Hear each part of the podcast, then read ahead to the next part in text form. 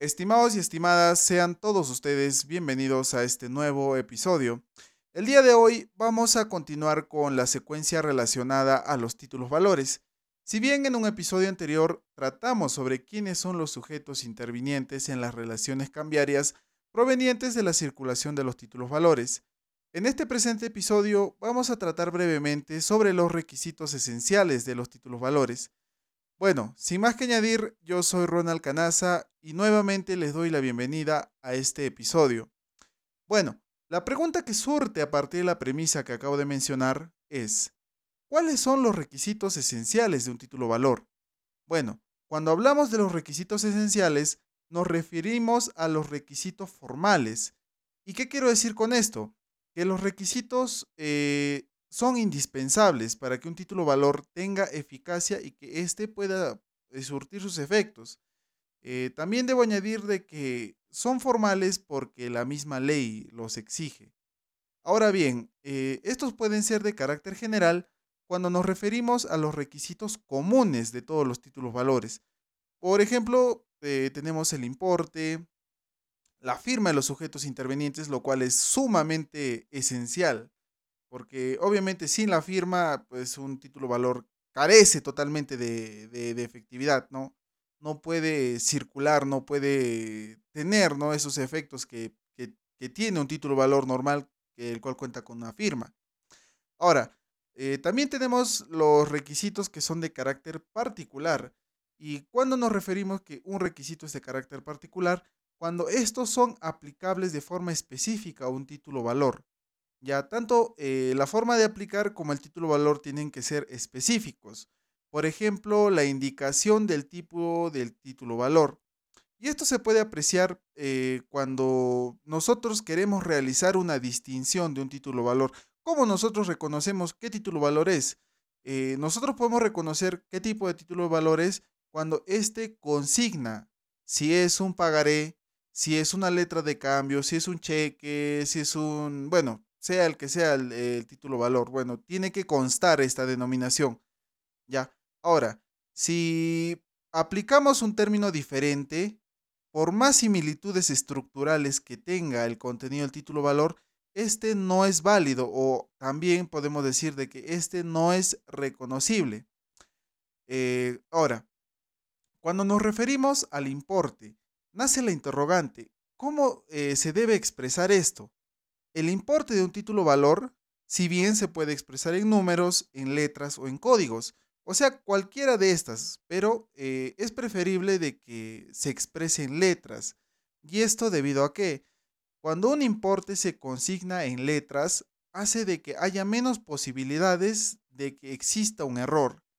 Ahora, aunque la mayoría de los casos se consigna el importe en números y letras, en la parte superior se suele consignar el importe en números y en la parte media se consigna lo que es el importe en letras. Ahora, eh, suelen existir errores, ya suelen existir errores, y, pero ¿qué nosotros podemos aplicar para este caso? Cuando existen inconsistencias en el monto expresado en números y el monto expresado en letras, prima el que tenga menor valor. Por ejemplo, si en el monto en números eh, consigna 5 mil soles y en el importe en letras consigna pues 500 soles, el monto aplicable viene a ser 500 soles, o sea, el monto menor. Ahora, si el importe en números consigna eh, como tipo de moneda el dólar y el importe en letras consigna en soles, prima el importe en moneda nacional.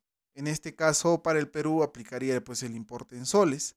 Ahora, esto es aplicable también eh, en viceversa, ya sea eh, cuando el error referente al monto en números o letras eh, siempre va a primar el monto menor. Y ahora lo mismo también va a suceder con, con la moneda. A partir de esto también nace otra interrogante. ¿Cómo nosotros podemos identificar a los sujetos intervinientes de un título valor? Primero, la identificación de los sujetos intervinientes cabe recalcar de que es un requisito formal y esencial. Como había señalado anteriormente, un requisito formal es porque lo exige la propia ley y un requisito esencial es porque eh, debido a este requisito es que el título valor eh, ostenta de, eficacia y puede circular. Ahora, si para, eh, para que un título valor pueda ser válido, este también tiene que contar con la plena identificación de los sujetos intervinientes. ¿A qué me refiero con esto? De que tiene que tener los datos completos, tales como nombres, apellidos, documento oficial de identidad. Ahora, eso es para las personas naturales. Ahora, para las personas jurídicas eh, o en caso de las personas jurídicas, por ejemplo, eh, tiene que constar la denominación o la razón social de esta persona jurídica y haciendo una comparación análoga a lo que es una persona mm, natural, eh, bueno, obviamente la persona natural consigna, pues, ¿no? Su documento oficial de identidad, pues el DNI, el número. Ahora, para el caso de una persona jurídica, eh, se tiene que consignar el RUC, ¿ya? Ahora, también eh, dentro de esto, dentro de, la, dentro de la identificación de los sujetos intervinientes, también consigna a los, a los, a los sujetos que representan garantías para el título valor por ejemplo, tenemos a lo que es el eh, al aval y el fiador. Y ahora, cada, por más que las, eh, el rol que cumpla tanto el aval como el fiador, eh, como vamos a ver más adelante, tienen ciertas diferencias, ¿ya? Aunque ambos garantizan el cumplimiento de la obligación, pero existen pequeñas diferencias entre el aval y el fiador. Ahora, para tener mayor certeza de la relación cambiaria y de los sujetos que la conforman, el título valor deberá consignar obligatoriamente la firma. Como les había mencionado anteriormente, si el título valor eh, no se consigna las firmas, obviamente eh, no se puede demostrar la manifestación de voluntad de los sujetos intervinientes y por ende este sería pues carecería de eficacia. ¿Ya? Ahora, la firma puede ser autografiada ¿y qué me refiero con autografiada? Es que esta puede ser eh, realizada a mano. O también puede, puede realizarse como, puede realizarse de forma virtual.